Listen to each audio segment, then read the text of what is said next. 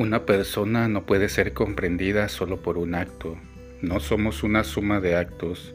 Jesús enseña a mirar y mirarse a uno mismo más allá del acto, en un intento de comprender plenamente una historia con sus dolores, sus angustias, sus sufrimientos, sus traumas y reacciones ante los acontecimientos.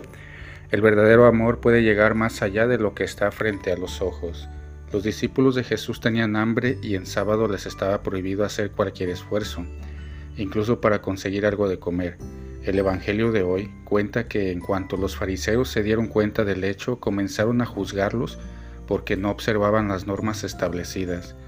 La pequeñez del fariseísmo es siempre no poder ver absolutamente nada más allá de las leyes. A partir de este escenario Jesús dijo, el sábado fue hecho para el hombre y no el hombre para el sábado. Jesús ayuda a recordar que en el centro debe estar la persona, sus hambres, sus necesidades, su vida. Las leyes son faros, organizadores, pero nunca pueden ser el principio y el final de todo.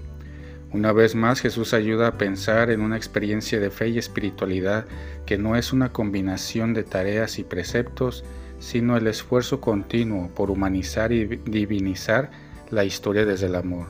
Siempre es precioso en este sentido lo que sugirió una vez Luigi Verdi.